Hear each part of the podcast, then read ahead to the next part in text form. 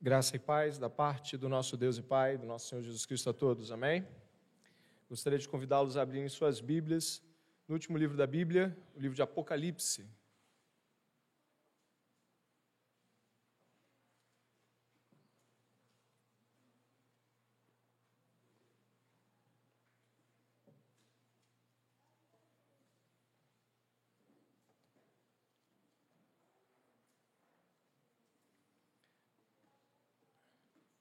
Nós estamos muito gratos a Deus porque podemos cultuá-lo nesta noite. Eu acredito que você, que ama Jesus Cristo, que espera a sua vinda, como nós cantamos, também está muito feliz, porque hoje é dia do Senhor, hoje é domingo, dia da ressurreição.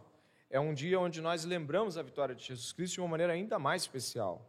E eu peço a você que está aqui hoje, tanto você que é membro da igreja local, mas você que nos visita, que entenda o grande privilégio, a grande alegria que é poder ouvir a palavra de Deus.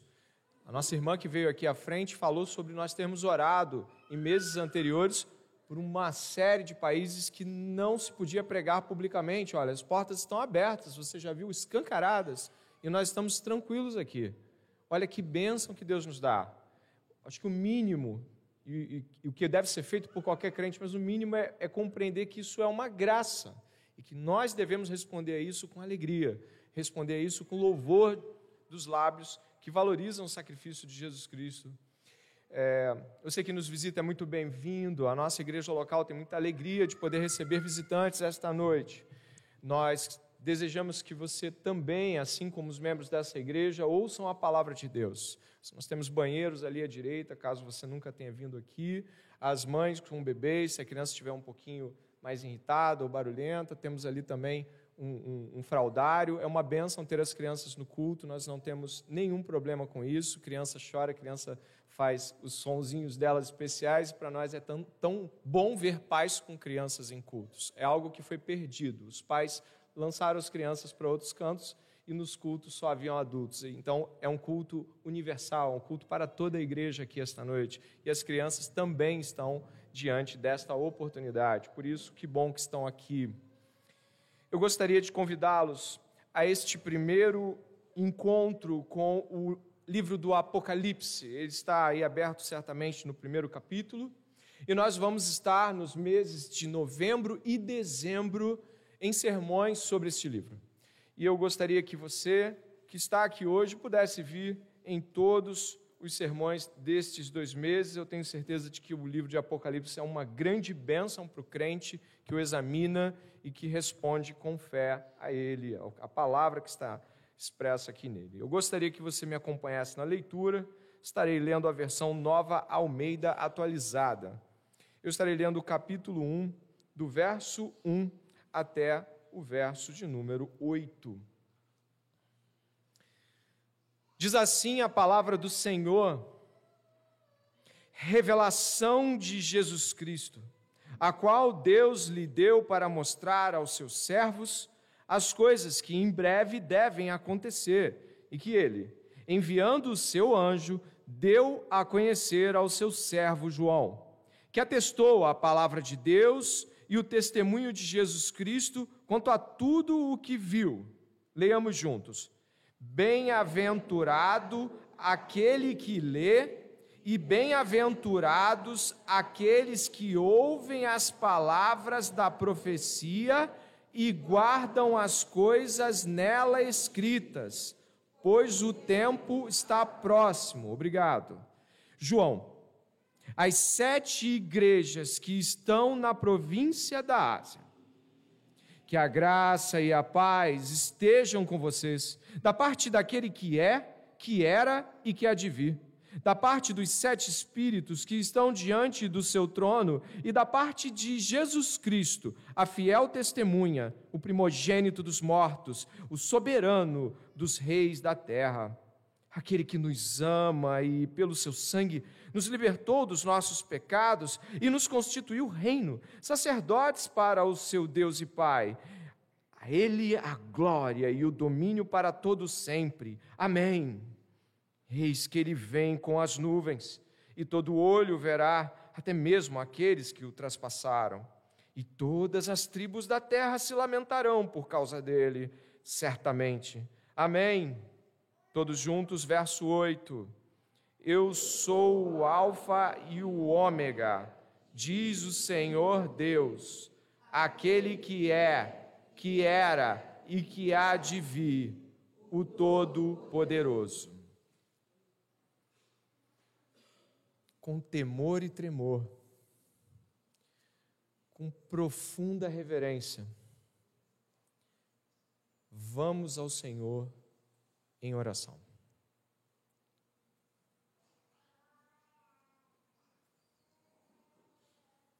Pai, querido Pai, amado Pai,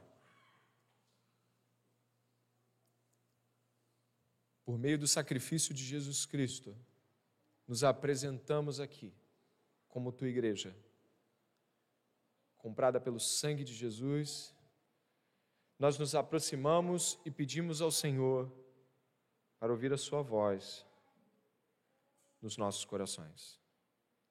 Senhor, que não venhamos a estar aqui como ouvintes de uma palestra, mas que estejamos diante do trono da graça de Deus, pedindo ao Senhor profundos e sinceros pedidos de súplica e com o coração, Senhor, aberto para a palavra de Deus, já fazemos um compromisso, Senhor, de obedecer aquilo que o Senhor tem para nós Senhor, que ninguém se distraia, é o meu pedido. Que todos que aqui estão percebam estar na presença de Deus. Que o nome de Jesus seja honrado e glorificado e que venhamos a estar, Pai, ao fim desta palavra, tremendamente mexidos, contritos, encorajados a seguir esta jornada cristã. Te pedimos que ninguém saia daqui, Deus, sem ouvir a tua voz. Em nome de Jesus. Amém.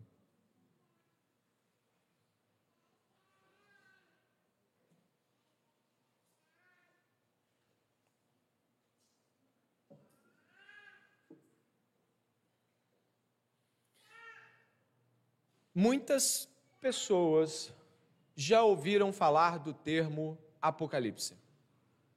Verdade seja dita, a palavra talvez não seja desconhecida por nenhum dos que estão aqui esta noite.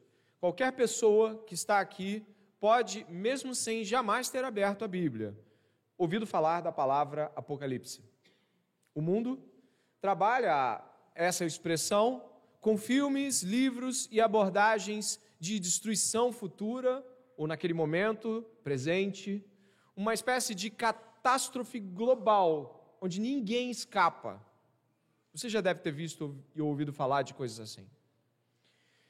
Para aqueles que sabem que Apocalipse é um livro da Bíblia, existem grupos distintos a refletir sobre este livro. Alguns acreditam que o Apocalipse é um tipo de livro enigmático, secreto, extremamente audacioso, no qual, com muita habilidade, você consegue entender uma coisa ou outra, ou se você for um grande curioso, misturado com um estudioso específico, você encontra o livro de Apocalipse como um livro que te instiga a uma espécie de sabedoria quase indisponível para aqueles que não são aperfeiçoados na interpretação.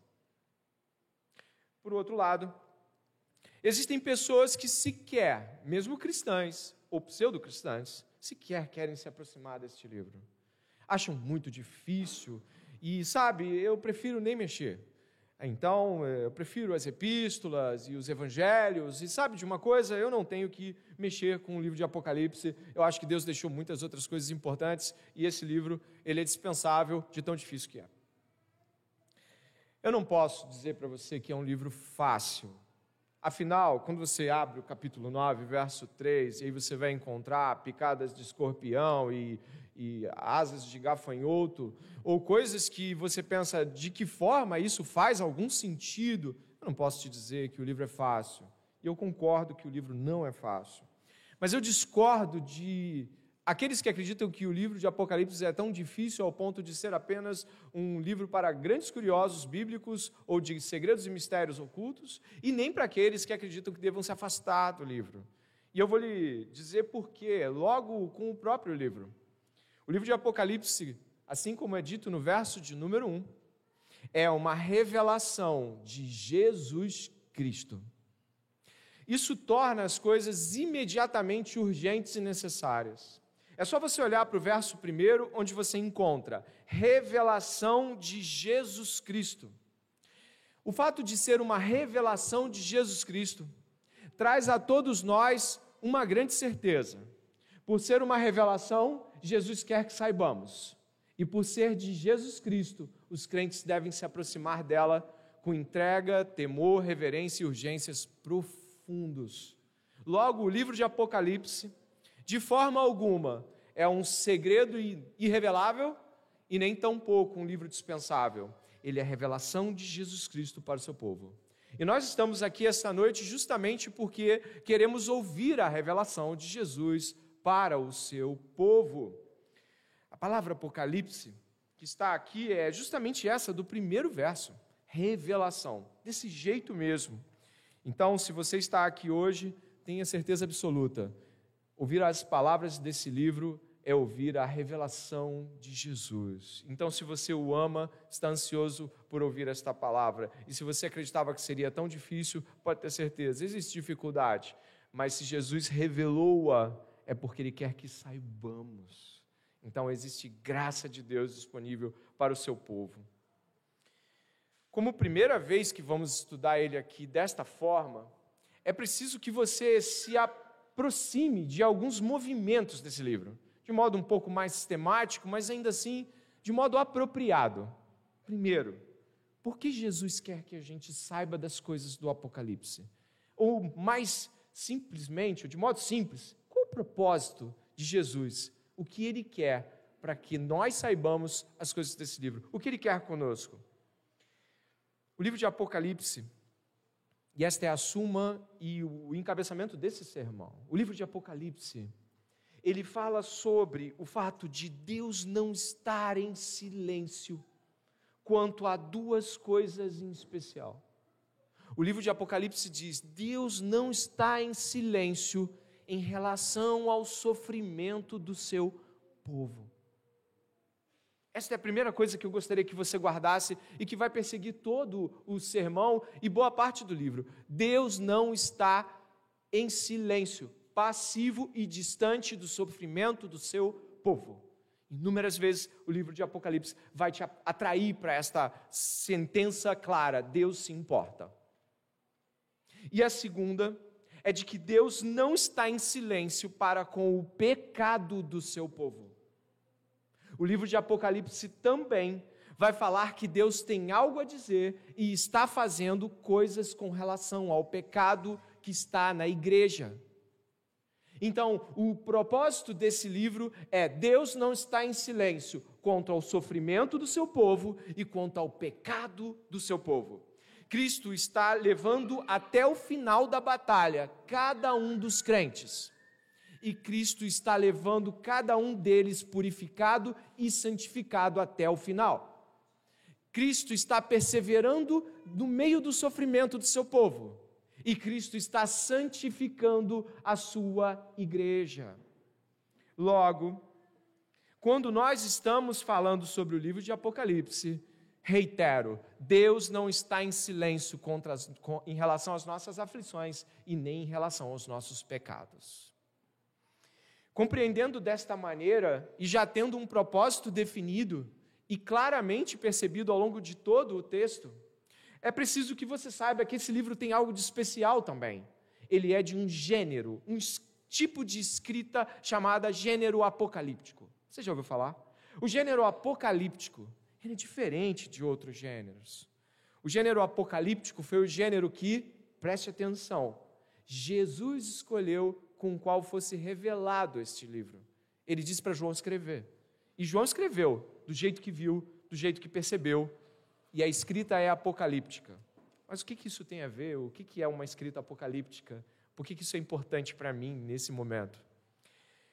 enquanto as narrativas, o que é narrativa, pastor? A narrativa de José, a narrativa de Jesus até a cruz, são histórias. Enquanto essas histórias contam enredos que nos envolvem e nos atraem para os personagens com os quais nos identificamos.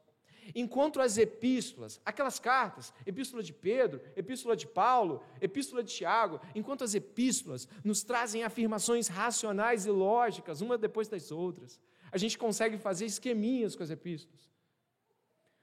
O gênero apocalíptico, ele quer nos confrontar e nos ensinar por meio de imagens relatadas. Ele mostra imagens e elas nos perturbam. É como se ele contasse sim uma história, mas diferente de uma narrativa, ele nos choca com essas imagens. É como se houvesse algum tipo de sistema com o qual podemos entender, mas se você for tentar pegar o Apocalipse cronologicamente, ou seja, pegar o capítulo 1 e achar que depois do 1 vem o 2, vem o 3, vem o 4, vem o 5, você não vai conseguir ler o Apocalipse, porque ele não está disposto dessa forma. Ele está disposto a confrontar o seu leitor com imagens chocantes acerca da revelação de Jesus Cristo. Para que você possa entender um pouco disso, eu gostaria que você fosse até o verso de número 12, por favor. João vê Jesus glorificado. Sabe, João vê Jesus. E o que acontece? Diz assim, verso 12: Voltei-me para ver quem falava comigo, e ao me voltar, vi sete candelabros de ouro, e no meio dos candelabros um semelhante ao filho do homem com vestes talares e cingido à altura do peito com um cinto de ouro. A cabeça e os cabelos dele eram brancos como a alvalã, como neve. Os olhos eram como chama de fogo. Os seus pés eram semelhantes ao bronze polido, como que refinado numa fornalha. A voz era como o som de muitas águas. Na mão direita ele tinha sete estrelas e da sua boca saiu uma afiada espada de dois gumes. O seu rosto brilhava como o sol na sua força. Leia o verso 17. Ao vê-lo, caía aos seus pés como morto até aqui. Uau! Que visão!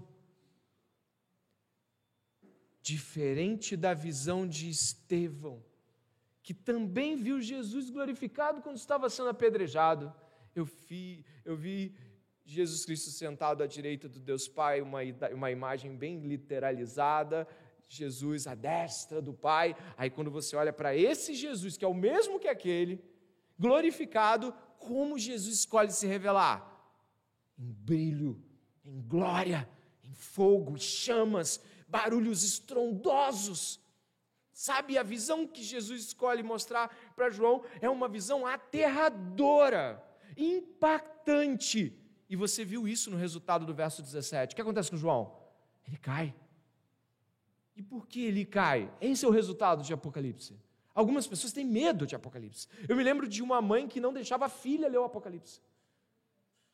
Era pesado demais, perturbador demais.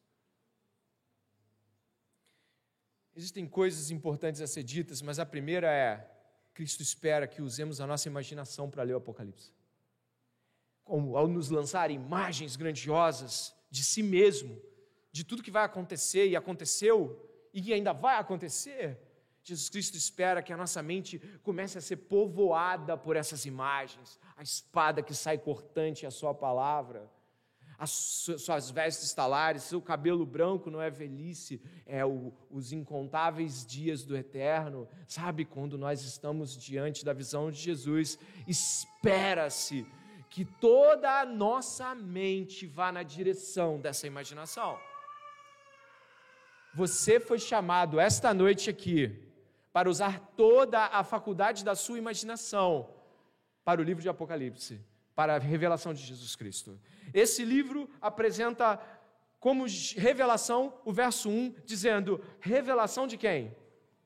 Jesus Cristo. Agora, o verso 12 é a primeira visão. A primeira revelação é Jesus Cristo. E a primeira visão? Jesus Cristo também.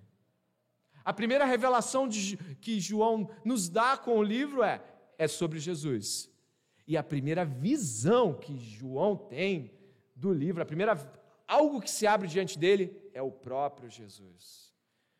Esse livro é um livro que quer impactar os nossos corações, mas não nos amedrontar. O verso de número 17, parte B, fala que Jesus pôs a mão direita sobre ele. João caiu estatelado no chão. Jesus põe a mão direita. E a primeira coisa que Jesus faz é algo que nós devemos saber claramente.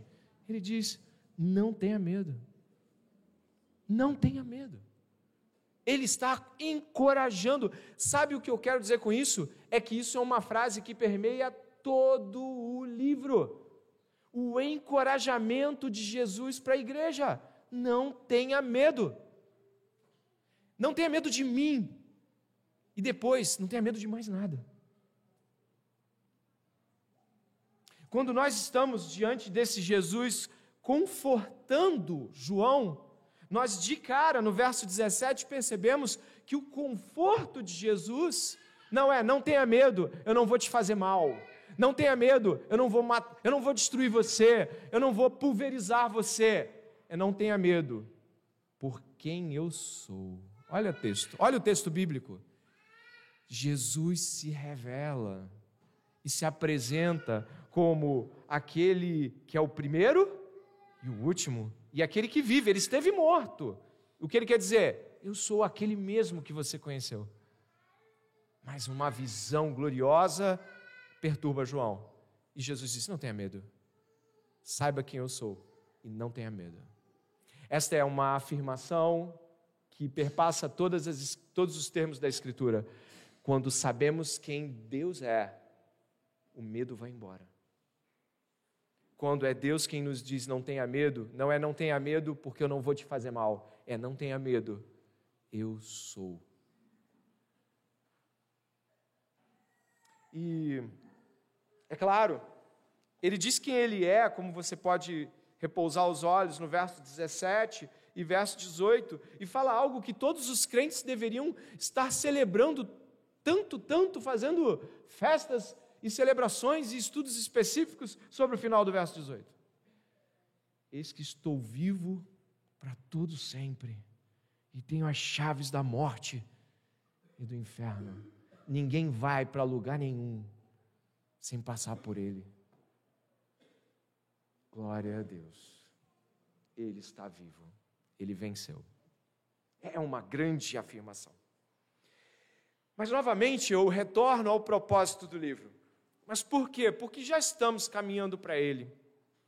O propósito do livro, e você lembra, é de que Deus não está em silêncio em relação ao sofrimento do seu povo, e de que Deus não está em silêncio quanto ao pecado do seu povo. Essas duas afirmações você tem que guardar. Jesus consola João ao se revelar vivo, eterno, eternamente vivo, e Senhor sobre o destino dos homens. O céu, o inferno. Jesus está com o nosso destino em Suas mãos. Nós não devemos temer Jesus, mas se alegrar. E eu gostaria que você pudesse saber que a primeira parte dos propósitos a qual Apocalipse se coloca que é de que Deus não está em silêncio em relação ao sofrimento do seu povo, vai estar, e eu peço que você retorne no capítulo 1, ali na parte inicial, vai estar diante de nós claramente percebido com afirmações sobre João e sobre Jesus. Como assim? Se você olhar o verso de número 9, vai dizer que esse João, a qual os teólogos, e eu também acredito, e a maioria dos teólogos acredita ser realmente o apóstolo João, que andou com Jesus e foi um dos doze. O apóstolo João está preso numa ilha de, chamada Patmos. Essa ilha de prisioneiros ficava ali perto do mar Egeu. É uma ilha isolada, no qual prisioneiros políticos ou de esferas contrárias a César, a Roma, e estamos falando por volta do ano 90 e poucos, eles eram enviados.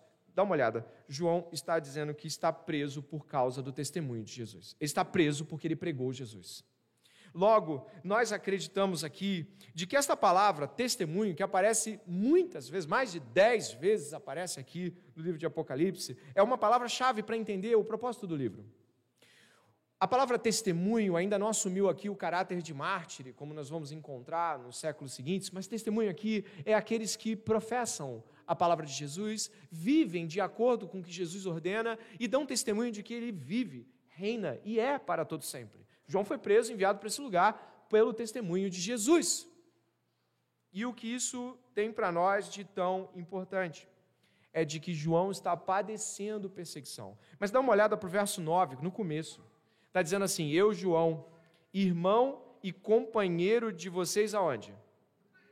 Estão passando problemas. Alguns dizem que a primeira epístola de Pedro ela tem um tom apocalíptico, porque também os irmãos da Capadócia estão padecendo perseguição. Assim como a epístola, livro, carta, porque Apocalipse tem muitos subgêneros lá dentro, não somente o gênero apocalíptico, mas o gênero epistolar, o gênero de livro também. A Apocalipse vai nos trazer a ideia clara de que há um, um, há um padecimento do qual essas pessoas estão vivendo. E eu gostaria que você pudesse ver que esse padecimento é real. Repare, por favor, de que Jesus, ele é assinalado no verso de número 5, verso de número 5, por favor, como a fiel testemunha. Jesus se identifica com os que padecem. Ele é a fiel testemunha. João está preso pelo testemunho. Se você for até o capítulo 2, por favor, vai ver que no verso 10, a segunda igreja a ser consolada, a igreja de Esmirna, 2:10, diz assim: não tenha medo, diz Jesus, das coisas que você vai sofrer. Eis que o diabo está para lançar alguns de vocês na prisão, para que vocês sejam postos o quê? A provas, vão ser testados e passem por uma tribulação de dez dias. Seja fiel até a morte, e eu lhe darei. Volta para o capítulo 1, verso 5. Como Jesus é chamado? Fiel testemunha. O verso 5 diz que Jesus é a testemunha fiel que ele exige que os crentes de sejam. E mais, eu gostaria que você pudesse ir até o capítulo 7, já que estamos em uma abordagem inicial. E esse panorama é importante. O capítulo 7, por favor. Lá no capítulo 7, eh, João tem uma visão de homens e mulheres glorificados. Uma visão de homens e mulheres já em um estágio glorioso mas esses homens e mulheres que não perderam suas memórias, que não foram apagadas as suas memórias, fazem determinadas colocações aqui. Dá uma olhada aqui, por favor. Na verdade, o verso 13 é importante. É, desculpa, essa questão das memórias vai ser no capítulo 6. Agora é o ancião que toma a palavra. Verso 13, dê uma olhada. Um dos anciãos, capítulo 7, verso 13, tomou a palavra e me perguntou: Quem são e de onde vieram estes que estão vestidos de branco? Respondi: O Senhor sabe. Então ele me disse: Esses são os que vêm da grande tribulação, que lavaram suas vestes e alvejaram no sangue do Cordeiro.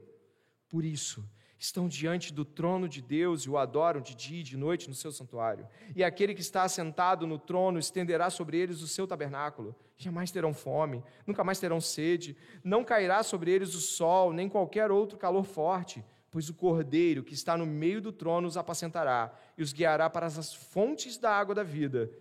E Deus lhes enxugará dos olhos toda lágrima. É uma antecipação daquele final que a gente encontra de Apocalipse o que está acontecendo aqui? Os crentes que foram mortos na grande perseguição que se abatia naqueles tempos. Sabe o que aconteceu com eles? Estão no gozo do Senhor. Capítulo 6, agora sim eu peço que você vá até ele. Vai falar de uma outra situação muito claramente definida. Dê uma olhada no capítulo 6, verso 10, por favor. Eu começo do verso 9, 6, 9. Quando o cordeiro quebrou o quinto selo, vi debaixo do altar as almas daqueles que tinham sido mortos por causa da palavra de Deus e por causa do testemunho que deram. Verso 10: Clamaram com voz forte, dizendo: Até quando, ó soberano Senhor? Santo e verdadeiro, não julgas nem vingas o nosso sangue dos que, habita, dos que habitam sobre a terra. Então, a cada um deles foi dada uma veste branca e lhes foi pedido que repousassem ainda por pouco tempo, até, preste atenção, até que também se completasse o número dos seus conservos e seus irmãos que iam ser mortos como eles tinham sido. Meu Deus. Sabe o que você está ouvindo? De que Jesus Cristo está trabalhando naquela igreja algo muito importante que você precisa saber essa noite antes de Deus nos receber na vida eterna, Ele nos prepara para a morte. O livro de Apocalipse não traz uma espécie de refresco ou algo como: não vai acontecer nada daqui para frente, João. Olha, diz para eles que acabou a perseguição. Não. O livro de Apocalipse diz que este consolo de Jesus aponta para uma realidade onde os santos que devem ser martirizados morrerão até o último da conta dele. E de que não haverá uma espécie de diminuição disso. Pelo contrário, isso precisa acontecer. Grave isso. Antes de nos receber em glória para a vida, Ele nos prepara para uma morte gloriosa em louvor do Seu nome. É assim que termina o Evangelho de João. Pedro é assinalado como aquele que vai para um lado e ele vai ser levado para o outro. Quando você for velho, você vai desejar ir para um lado e os homens vão te levar para o outro. E por que, que ele está falando isso? Sobre o tipo de morte com o qual Pedro glorificará a Deus. Nós estamos tentando nessa terra viver intensamente tudo e ser feliz com tudo, e sabe, se afastar de todo tipo de sofrimento, tentar viver uma realidade, sabe, como se o céu fosse na terra, quando na verdade Jesus Cristo está nos preparando para a verdadeira vida e nós ficamos fazendo uma troca. Em vez da gente se preparar para a morte e então vislumbrar a vida vindoura, a gente faz o contrário. A gente esquece a vida eterna e vive essa vida com a maior intensidade possível, ignorando todos os apelos de Jesus de que essa, essa terra, esse tempo vai passar e de que nós somos encomendados para o martírio, quer seja em uma cruz, quer seja numa fogueira, quer seja todo dia, sendo completamente aniquilado socialmente, não alcançando os sonhos que todos alcançam e levando, como diz Lucas, a cruz todos os dias. Lucas dá esse essa pincelada diferente dos outros evangelistas. Toma a tua cruz dia a dia. Jesus nos prepara para a morte. Não estamos fugindo dela e nem estamos provocando ela hoje. Ela é certa, não precisa ser provocada. Ela é certa, não precisa ser fugida de ninguém. Jesus nos prepara para a morte. No mundo tereis aflições, mas tem de bom ânimo. Eu venci o mundo. Você está indo para Ele agora. Você está indo para Jesus. Ouça isso, você está indo para Jesus. Neste momento, ouça isso, você está indo na direção dele. Ele está, ele está, ele está preparado para receber você. Ele está ansioso em receber você. Nas moradas do Pai, o Senhor está desejoso em receber você, homem e mulher de Deus. Por isso, não viva esta vida como se fosse a derradeira e a última. A melhor vida ainda está por vir. Sendo desta forma e observando desta maneira, e estando Jesus nos preparando para a verdadeira vida oculta em Cristo, é assim que ele está falando. Deus não está em silêncio. Seu povo foi entregue como ovelhas para o matadouro, mas o Senhor está com seu povo. E isso precisa ficar claro para todos nós. Retornando até o verso primeiro.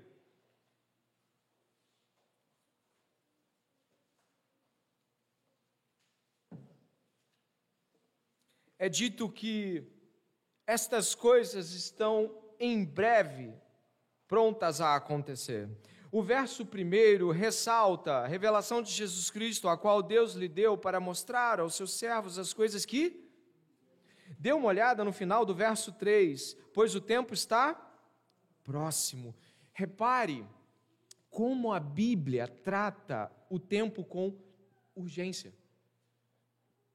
nós temos urgências nessa vida e eu posso lhe dizer com toda segurança: A maior parte das urgências com qual lidamos nos dias, no dia, na semana, não são essa.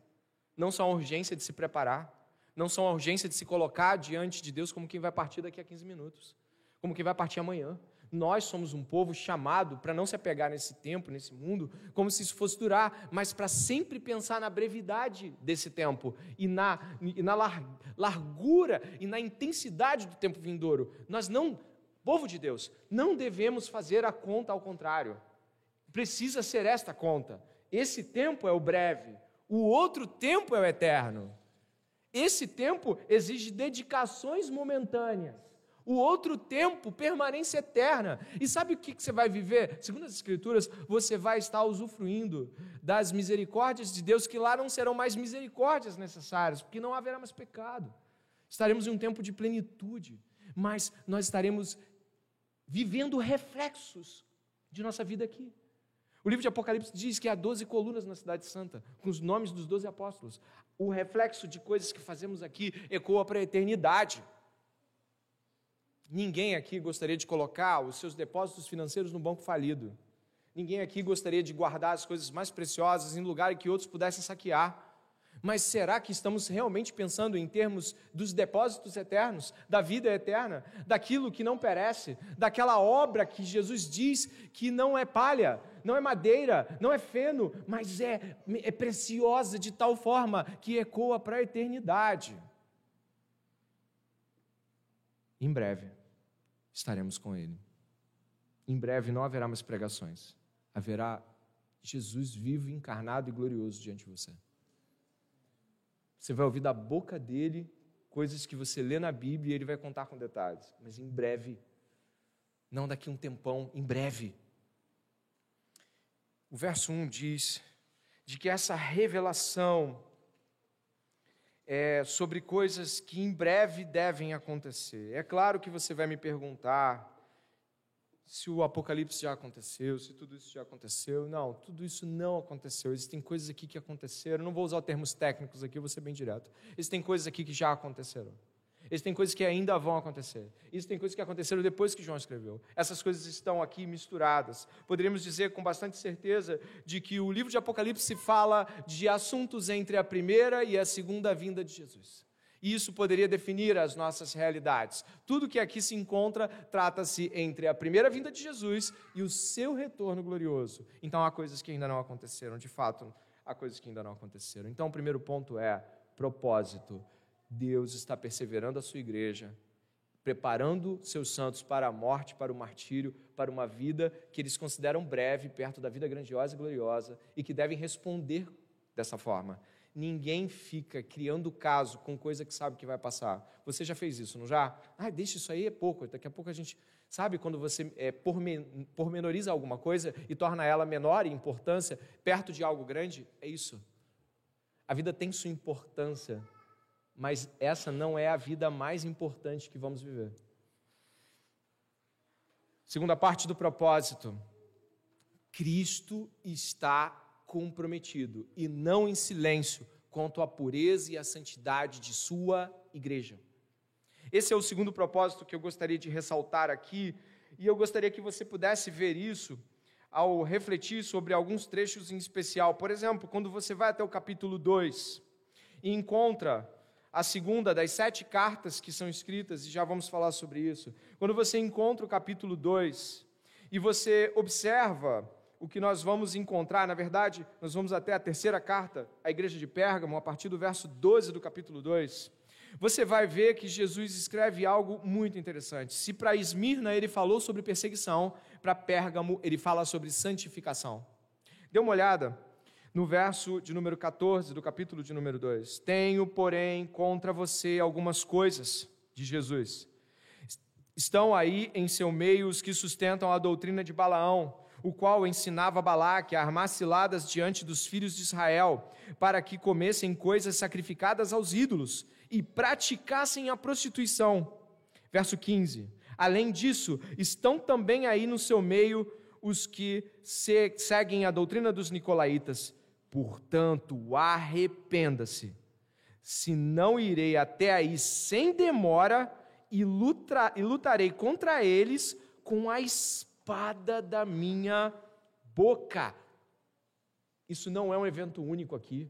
Outras igrejas que são mencionadas aqui, Jesus Cristo está indignado e contrário a práticas pecaminosas dentro da igreja. Significa que o fato de que o destino da igreja é certo não elimina a preocupação de Jesus em santificá-la durante esse percurso. Jesus Cristo quer uma igreja que reflita a sua natureza santa, pura e, e, e, e, perfeita diante de Deus. Então, Jesus Cristo está comprometido com santificação na sua igreja. Se você observar, por favor, vai perceber que aqueles que, que não fazem aquilo que é justo dentro da igreja pagam caríssimo. Repare como Jesus Cristo tratará, por exemplo, a igreja de Tiatira. Olha, dá uma olhada, por favor, no verso 21 do capítulo 2. Olha, por favor, meu irmão minha irmã, se você tem a palavra de Deus, olha que tremendo que você vai ler agora. Capítulo 2, verso 21. Dê-lhe tempo para que se arrependesse. Porém, ela não quer se arrepender da sua imoralidade. Eis que farei com que fique acamada e trarei grande tribulação aos que com ela adulteram, caso não se arrependam das obras que ela incita. Verso 23: Matarei os seus filhos, e todas as igrejas saberão que eu sou aquele que sonda mentes e corações, e retribuirei a cada um de vocês segundo. Você percebeu mentes e corações? Quem leu isso comigo? Você leu? Eu li, você leu? Significa o quê? Os teólogos afirmam que apesar dessas coisas estarem escritas e colocadas assim declaradamente de Jesus, isso não era claro para a igreja. Mas Jesus sonda mentes e corações, e essas realidades não estão em um lugar onde ele não possa alcançar. Repare a, a, o tremendo juízo e disciplina que se abate contra essa igreja. É terrível. O livro de Apocalipse nos mostra de que Deus não está em silêncio quanto ao nosso pecado. O livro de Apocalipse deixa claro de que Deus sonda mentes, corações e aplicará determinadas disciplinas severas em sua igreja. Caso os membros, como você viu na, na igreja de Pérgamo, era: vou contra eles. Repare que Jesus Cristo vai certeiro. Vou contra elas, matarei seus filhos. Você acha isso brutal? Talvez porque você tenha uma visão pequena sobre a santidade de Deus e o sacrifício de Jesus. Se te choca Deus matar pessoas, deveria chocar muito mais o fato de que nós matamos Jesus. E logo, eu coloco aqui para você algo que é tremendamente importante. Sabe nós aqui agora? Jesus Cristo, som dos nossos corações. Sabe nós aqui agora, juntos? Ele sabe o que pensamos essa semana, como lutamos ou alimentamos nossos pecados em nosso coração, em nossa mente. E Ele não está em silêncio. Tema e trema diante dessa palavra. Ele viu. E caso você não se arrependa, ele fará o mesmo que fez em todas as igrejas. Ele pesará a mão, porque ele está comprometido com a pureza de sua igreja. E este é um segundo propósito muito claro, muito forte e muito difícil para todos, mas real, profundo. Repare que ele está falando de duas guerras. Como assim duas guerras? Como assim estamos falando de duas guerras? Não era sobre esses dois propósitos? Sim, mas eles revelam algo importante. Repare que todas as igrejas do capítulo 2 e 3, é só você ver os finais, não tem problema. Se você, por exemplo, puder dar uma olhada é, no capítulo 2, verso 11, é, olha como é que termina. Na verdade, se você quiser fazer o 2,7, é, que é sobre Éfeso, diz assim: ao vencedor. Você achou? Mas o problema de Éfeso é um problema de abandono doutrinário. Se você der uma olhada em Esmirna, dá uma olhada, por favor, verso 11. Você achou o vencedor? ao vencedor. Achou? Mas Esmirna não está em pecado, eles estão passando por tribulação. Se você dá uma olhada em, em, Pérgamo, você vai achar no verso 17. Se você olhar a carta de Tiatira, as demais cartas, verso 26, sabe o que você vai encontrar? Ao vencedor. Está acontecendo uma grande batalha em Apocalipse, uma batalha cósmica, uma batalha terrível, fora e dentro. Jesus Cristo está lutando e batalhando dentro dos nossos corações para afastar os nossos pecados. e Jesus Cristo está batalhando pelo seu povo em meio às provações do seu povo. Jesus Cristo está dizendo de que são vencedores os que vencem com ele diante das tribulações e os que vencem seus pecados nele. São as nossas duas batalhas: diabo, suas hostes e as provações externas e o pecado. São nossas lutas. Apocalipse expõe o caráter da nossa verdadeira batalha. Naqui não era contra o Império Romano, mas contra Satanás. Foi ele que mandou aqueles de Esmirna para a prisão. Satanás vai mandar muitos de vocês para a prisão. E eu fico aqui com você, já indo talvez para mais da metade do sermão e pensando com você se o livro de Apocalipse, que era talvez tão difícil para você entender, já não se revela mais claro sobre a verdadeira batalha humana, sobre qual é o verdadeiro campo de batalha de todos nós. Um mundo hostil e um coração rebelde. E nós estamos aqui hoje por um motivo muito especial, dentre outros. Viemos adorar Jesus e a, louvar Jesus. Mas volte para o verso 1. Nós estamos diante de Jesus falando sobre uma revelação. É isso que você encontra no verso 1, não é? Revelação de Jesus Cristo. Mas eu te pergunto, aquelas pessoas lá de Tiatira e Pérgamo, elas não sabiam que elas estavam erradas? Sim. As pessoas que estão passando por tribulações e sofrimentos, elas não sabem que estão passando por tribulações e sofrimentos? Sim. Mas como nosso irmão Adonias falou em sua oração, revelar é desvendar. Jesus está apresentando o verdadeiro sentido da provação e apresentando os verdadeiros resultados e punições do pecado. Então, não é meramente chover no molhado, ele está tirando o véu das igrejas e dizendo: apesar de parecer terrível apenas, é terrível e terrivelmente glorioso o que vocês vão enfrentar e vencer. Apesar de parecer que eu não estou vendo, eu estou vendo e se você que está aqui hoje, na Igreja Batista do Discipulado, não se arrepender de seus pecados ocultos, de sua mente, que para ninguém é vista, mas para Jesus, Ele vê e sonda. Se você não se arrepender, igualmente vai ser disciplinado por Ele, como essas igrejas foram. Eis aí uma grande batalha do livro de Apocalipse. Nós estamos aqui no verso 1 vendo Jesus tirar os nossos véus e nossas cegueiras quanto ao motivo pelo qual sofremos e a realidade extrema do pecado. Cristãos que falam, sim, eu estou pecando, está tudo bem, vamos seguir, eles não estão percebendo que essa mensagem é para eles. E cristãos que estão murmurando diante das provações que Deus dá também precisam desta revelação para ver que o tempo está próximo e de que Jesus, a fiel testemunha, que sustentou esse testemunho até o fim, diz que aqueles que vencerem, Ele dará a coroa da vida. Diante desse, dessa revelação, nós vamos para a exegese do texto já com algumas sobrecamadas de compreensão. Jesus diz, revela, na verdade, João coloca, revelação de Jesus Cristo, a qual Deus lhe deu para mostrar aos seus servos as coisas que em breve devem acontecer, e que ele, enviando o seu anjo, deu a conhecer a seu servo João, que atestou a palavra de Deus e o testemunho de Jesus Cristo, quanto a tudo que viu. Bem-aventurado aquele que lê, e bem-aventurado aqueles que ouvem as palavras da profecia e guardam as coisas nelas escritas, pois o tempo está próximo. Jesus Cristo tem uma revelação. E quem lhe deu, dê uma olhada, por favor, no processo da revelação. Essa revelação Deus deu a Jesus. É assim que se encontra no verso 1, a qual Deus lhe deu. Deus deu uma revelação a Jesus. É assim também no Evangelho de João e nos demais evangelhos. Jesus fala o que o Pai lhe deu. E em seguida, Jesus chama um anjo escolhido para que mediasse essa percepção de João, levasse João de revelação em visão em visão, para que ele pudesse ser levado a compreender. Então nós temos um processo aqui.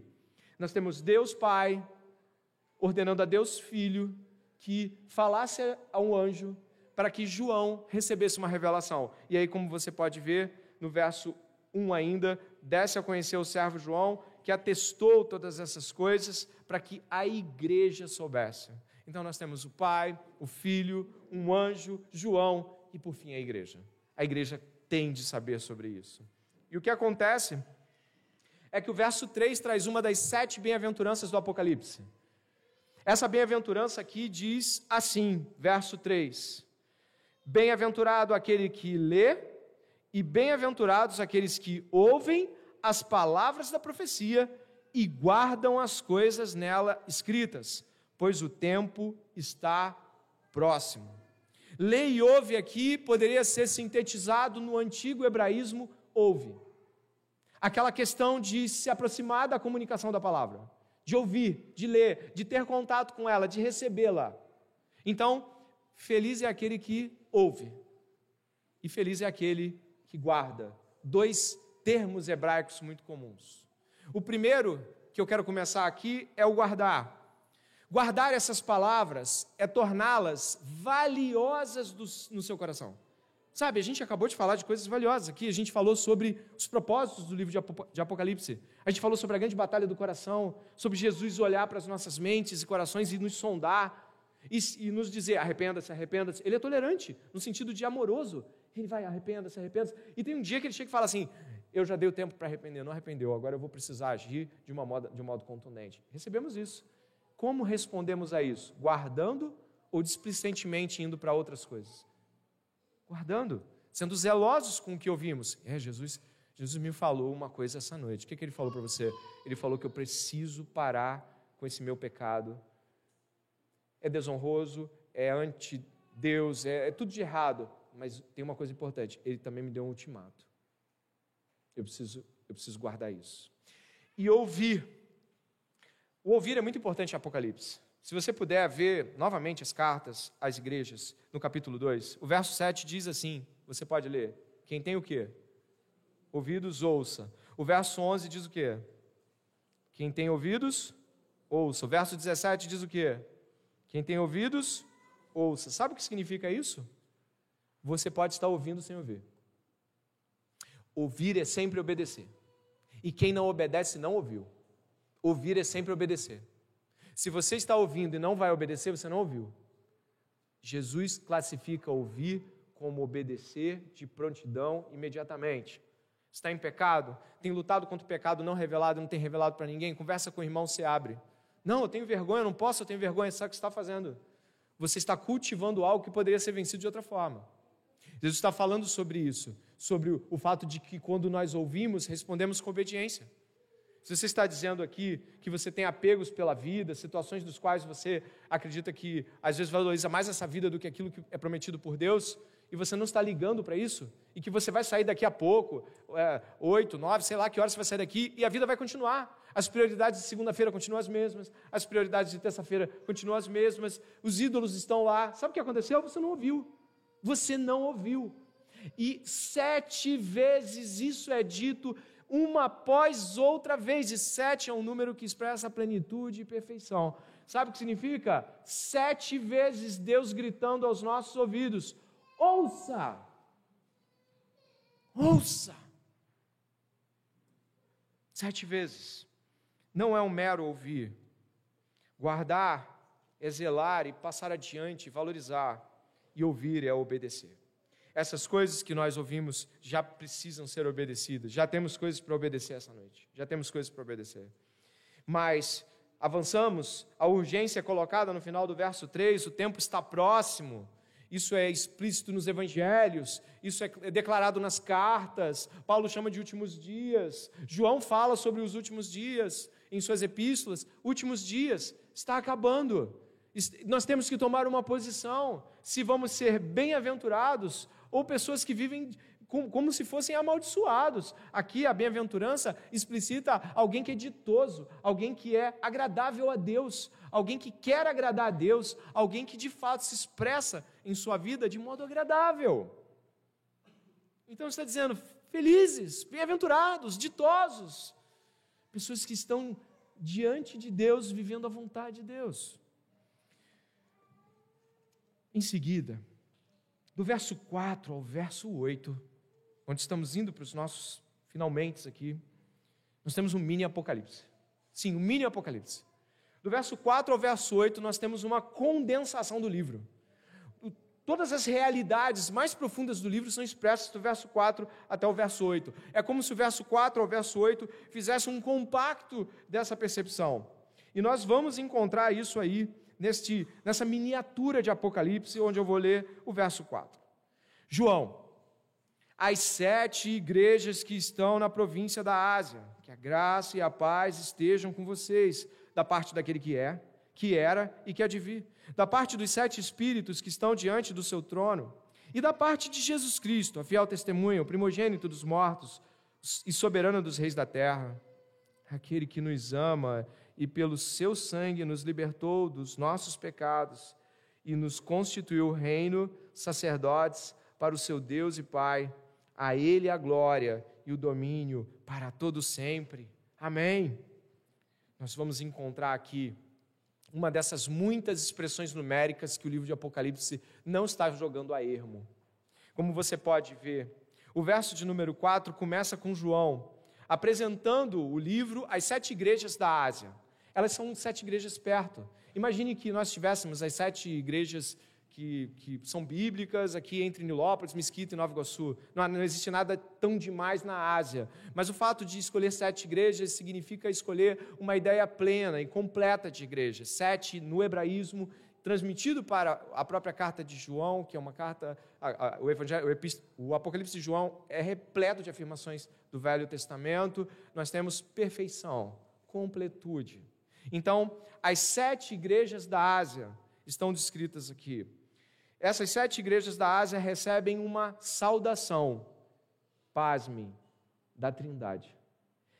O, o verso 4, parte B, até o verso 5, é uma saudação da própria Trindade. A Trindade está dizendo algo para as igrejas. Preste atenção. Que a graça a paz estejam com vocês da parte. Aqui no grego, no original, é vindo de, enviada por. Por quem? Por aquele que é, que era e há de vir. Por, da parte dos sete espíritos que estão diante do seu trono e da parte de Jesus Cristo, a fiel testemunho, primogênito dos mortos, soberanos do, dos reis da terra. A primeira parte é que aquele que é, era e há de vir é uma expressão para o nome de Deus que Moisés recebeu. Eu sou. Eu sou é Deus é, Deus era, Deus é de vir. Então, aquele que é, que era e que é de vir é Deus Pai. O eu sou que aparece para Moisés. Os sete espíritos que estão diante do trono nada mais são do que o próprio Espírito Santo. E sete é para dizer o Espírito perfeito da parte de Deus. E Jesus Cristo sabe, é Jesus Cristo mesmo. Então nós temos aqui a trindade revelada: Deus Pai, Deus Filho, Deus Espírito Santo. O Deus triuno está dando saudações para as igrejas. Que coisa maravilhosa. O Deus triuno está dizendo: graça e paz, da nossa parte. E isso é grandioso. Existe aqui uma sequência de três. Se você observar, eu sou o Deus que era, que é que há de vir, é uma tríade, ou um grupo de três expressões. Se você observar, Jesus Cristo também é descrito como o fiel testemunha, o primogênito dos mortos e o soberano dos reis da terra. Mais uma jogada de três. Eles três descritos aqui no verso 4 e 5 também são três. O Deus que é que era de vir, os sete espíritos e Jesus. São disposições de três em três. Mas por que ele está fazendo isso? Eu não vou parar, não. O verso 5, parte B, fala: aquele que nos ama e pelo seu sangue nos libertou de nossos pecados e nos constituiu reino. Três afirmações. Em seguida, diz o verso de número 7, observe: aquele que vem com as nuvens, todo olho verá, até mesmo aquele que os transpassaram. Três afirmações. O verso 8 diz: Eu sou o Alfa e o Ômega, e depois aquele que é, aquele que era e que há de vir, o Todo-Poderoso. São sete afirmações de três afirmações. Mas o que isso quer dizer?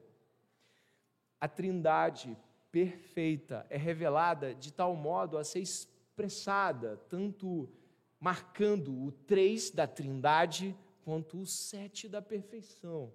É um modo perfeitamente arranjado por Deus para expressar a perfeição da Trindade dentro de uma unidade perfeita de afirmações antes da carta seguir o seu caminho. Isso é muito bonito, muito forte, mas o que, o que para isso nos aponta para quê? Não somente Jesus, mas toda a Trindade está envolvida em Apocalipse. A Bíblia inteira envolve o Deus triuno e todas as realidades que cremos envolvem o Deus triuno. É claro, essa saudação trinitária para a igreja, ela começa dizendo assim, ó: graça e paz. Graça e paz. O que é graça? Uma ação favorável de Deus. Mas eu gostaria de ressaltar aqui um acréscimo a isso. Você sabe que Deus tem uma ação favorável até com aqueles que não são dele. Você sabe disso. Os reformados gostam de chamar isso de graça comum. Mas os crentes não recebem só graça comum eles recebem a própria presença do Espírito Santo de Deus. Deus não comunica apenas, por favor, preste atenção, favor nos livrando dos males, nos dando comida ou curando nossas doenças. Deus também nos comunica a sua própria natureza, fazendo-nos habitação do Espírito Santo. A graça de Deus é o favor de Deus comunicado a nós e a sua natureza comunicada a nós por meio de seu Espírito. Deus nos comunica bondades externas e nova vida interna. Graça de Deus. Os crentes têm Deus habitando em si. O Espírito Santo está dentro deles. Quando você ouve a Bíblia dizer, o apóstolo Paulo e aqui também João dizer, graça, ele está falando, Deus comunica a seu favor, Deus comunica a si mesmo a você. E paz. Paz é uma comunicação que expressa bem-estar e segurança numa aliança com Deus. Ou seja, Deus expressa por meio da, da do, ao dizer paz, Ele está dizendo: você está seguro, você está em uma vida de bem-estar, gozo e plenitude comigo. Agora preste atenção nessa palavra, nessa expressão: graça, favor de Deus, natureza de Deus comunicada a nós paz, segurança de Deus, abrigo em Deus, aliança perpétua, permanente. Deus nos dá, com Sua graça e em Sua paz, tudo que nós precisamos. Tudo, tudo que nós precisamos. Tudo que nós precisamos é estar na graça e na paz do nosso Senhor Jesus Cristo. Tudo que nós precisamos é nos alimentar desta graça e viver a partir dela. Tudo que nós precisamos para as tribulações desse mundo é se, é se lembrar de que éramos inimigos de Deus, mas agora estamos debaixo da aliança de Deus, em paz com Deus, e todas as coisas que são do Filho nos foram dadas. Que coisa maravilhosa viver em Deus, viver em Cristo. Você já leu João 3,16? Sabe quando Jesus termina aquela conversa com Nicodemos? Estamos acabando já. Acalme seu coração. Eu sei que é um texto mais longo. Mas sabe aquela parte onde Jesus está conversando com Nicodemos e ela para e aí João faz um, um comentário? Porque Deus amou o mundo de tal maneira que deu seu único filho para que todo aquele que nele crê não pereça, mas tenha vida eterna. Ele faz a mesma coisa aqui. Ele para com a saudação e faz uma canção. O texto, inclusive, tem um esquema meio de prosa, a coisa fica diferente no original.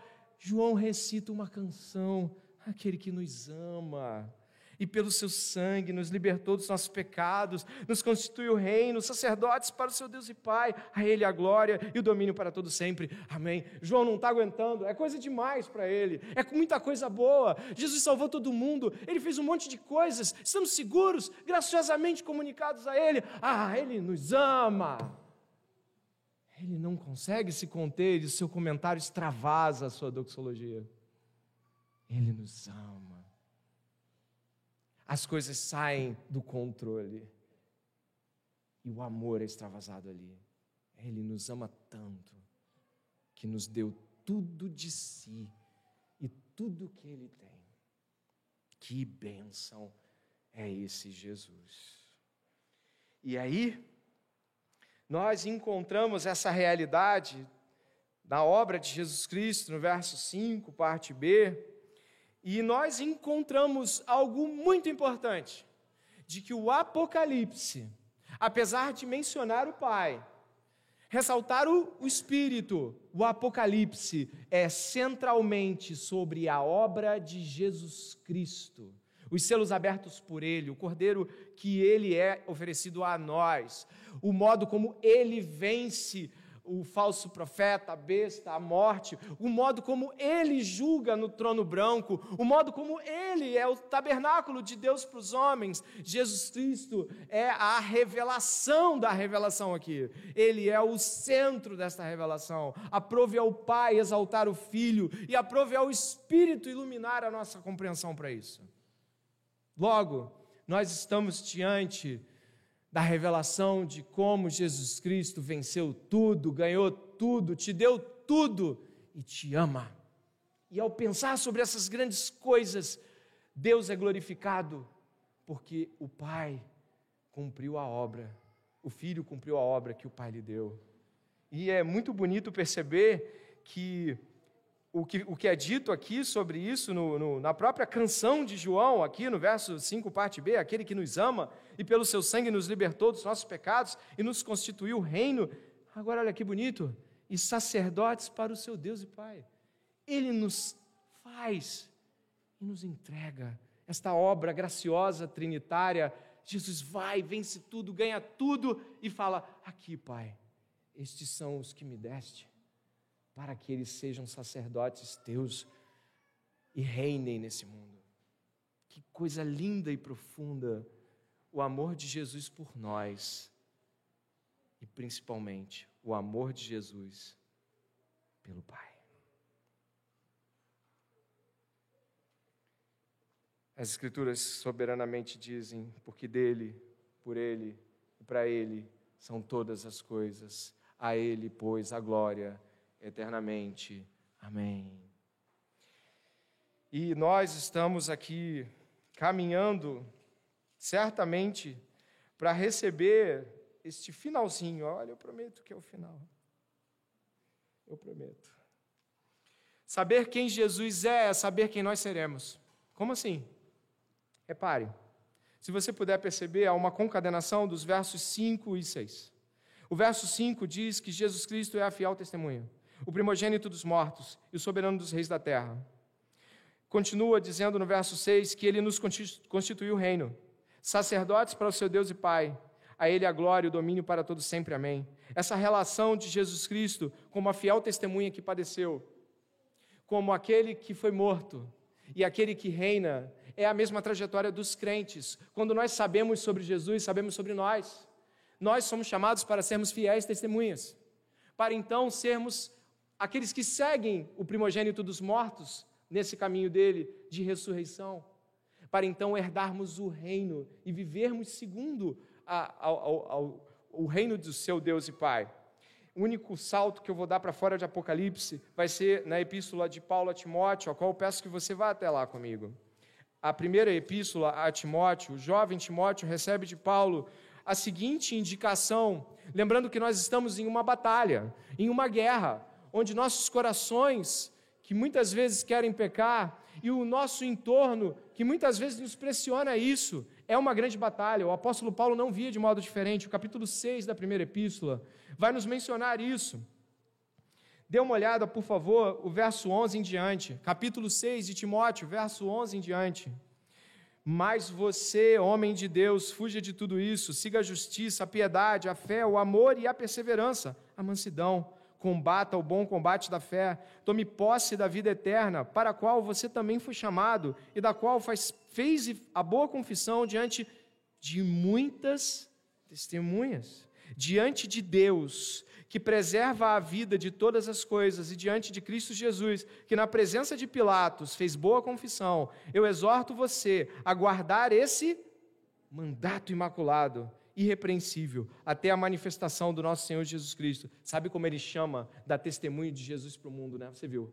Mandato imaculado. Jesus Cristo foi imaculado diante do mundo, dando testemunho de seu Deus e Pai. E nós somos chamados a dar o testemunho, esse mandato imaculado, baseado na fiel testemunha. Essa é a primeira afirmação baseado em quem Jesus é. Repare que Paulo continua.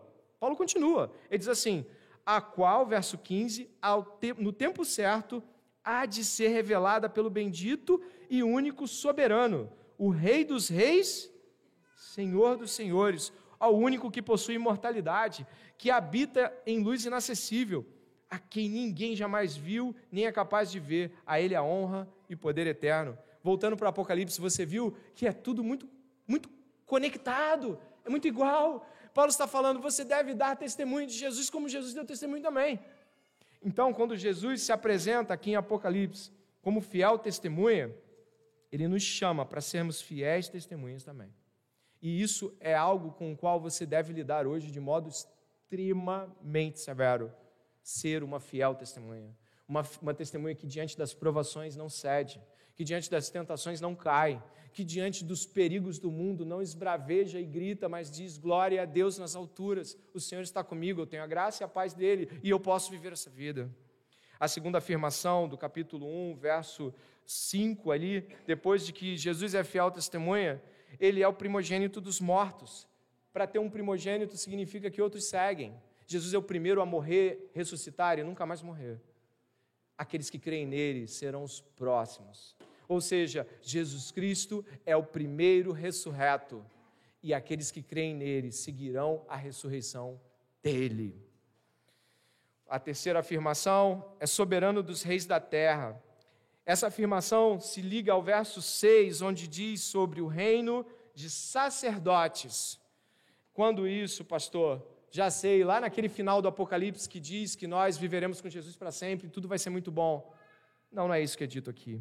Diz assim: que ele nos constituiu. A afirmativa é presente. Somos sacerdotes dele.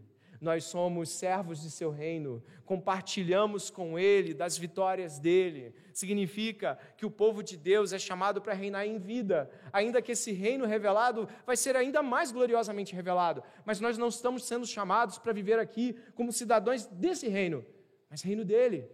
E sacerdotes é uma expressão que quer dizer intercessores aqueles que rogam por. Como nós rogamos para o mundo, sendo testemunhas, pregando e vivendo a Cristo neste mundo, sendo testemunhas em atos e falas. Eu e você somos chamados para isso. A nossa alegria é muito clara no verso 5, parte B, ele nos libertou dos nossos pecados. O grande problema da humanidade é o pecado. O grande problema que eu e você tínhamos, e alguns aqui que não têm Jesus têm, é o pecado sendo seu senhor, o pecado ditando as normas, o pecado dizendo as datas, agendas e sonhos. Crente não pode viver segundo o pecado, ele não responde ao Senhor pecado, ele foi libertado do Senhor pecado.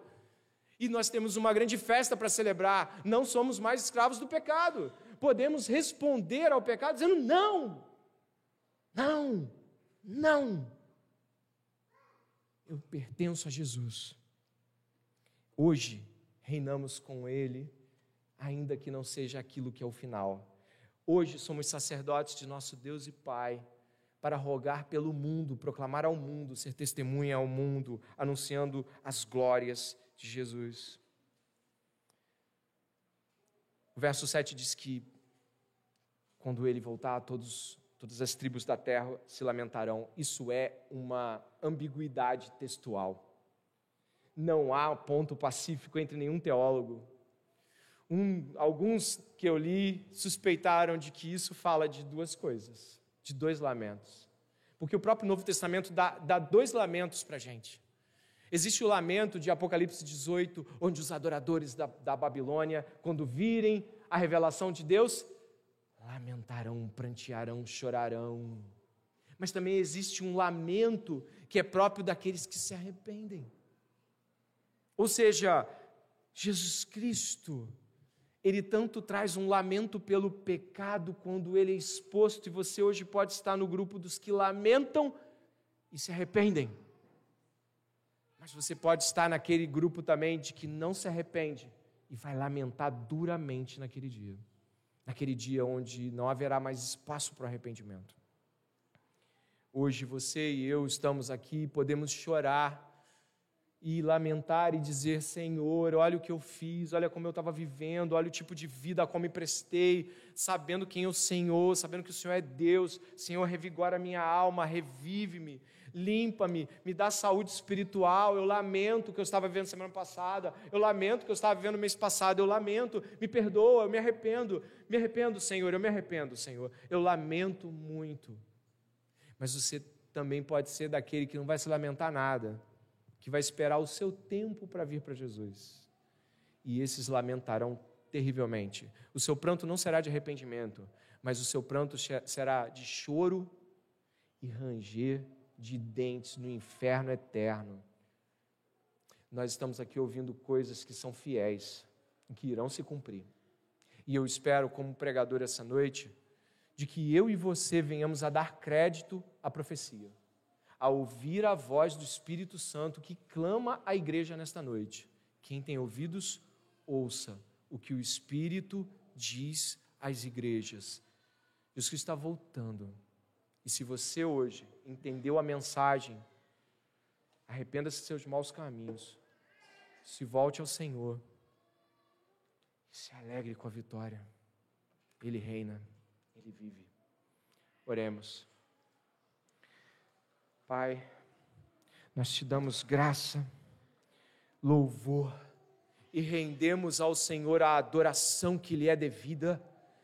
Não estamos aqui para fazer, Senhor, de conta que o Senhor não lê pensamentos, de que o Senhor não lê os nossos corações, de que o Senhor não sabe o que nós pensamos e fizemos. Ninguém está aqui, Deus, escondido de Deus. E nós também não estamos aqui como aqueles que ignoram a brevidade da vida e a certeza das esperanças do mundo vindouro. Senhor, eu neste longo sermão sobre Apocalipse, eu espero como pregador que o meu temor seja o menor de todos aqui, que outros estejam muito mais temerosos do que eu, mas eu temo o Senhor esta noite. Eu temo de que eu não tenha sido claro comigo mesmo em relação ao Senhor. Eu temo de que eu não tenha sido, Senhor, em minhas confissões últimas, clara, claramente exposto ao ponto de me arrepender. Eu tenho medo, Deus, nesta noite de não ter me arrependido. Alguns aqui podem chegar-se diante do Senhor e dizer: Deus, eu entendi, mas não me arrependi.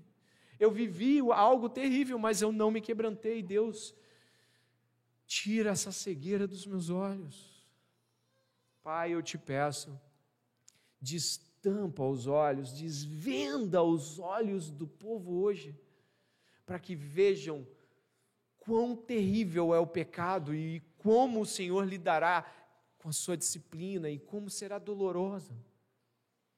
Também te peço, Deus, que aqueles que estão com medo de encarar o chamado de Deus para testemunhar esse mundo, daqueles que estão tentando de tudo para ser menos engajados com a obra de Deus, que possam, Senhor, lançar fora o medo e que possam ter certeza de que Jesus Cristo, o fiel, a fiel testemunha, está nos chamando para este martírio, para esta cruz, e nós devemos responder com sim Eis-me aqui.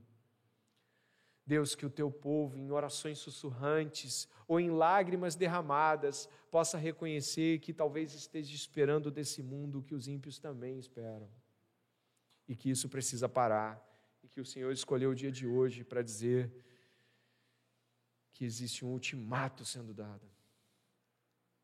Aqueles que não têm o Senhor, Pai, ou aqueles que julgam ter o Senhor, mas não se permitem analisar ver, verificar, comungar. Senhor, eu peço misericórdia. Este e esta não estão perceptivos da ira que virá. Este homem, esta mulher, este adolescente, esta criança que está ouvindo o chamado do Senhor para arrependimento, para perdão de pecados, talvez esteja desprezando isso neste momento e a igreja pode orar e pedir que ele, ela não, não negligencie o que Deus está falando, não endureça o coração mais do que já está e confesse diante do Senhor. E se arrependa e venha para Cristo, para a novidade de vida. A todos nós pedimos, Pai, que o Senhor nos transforme, que novas coisas sejam vividas no Senhor, que as velhas coisas passem, que haja renovação para o seu povo nesta noite, em nome de Jesus. Amém.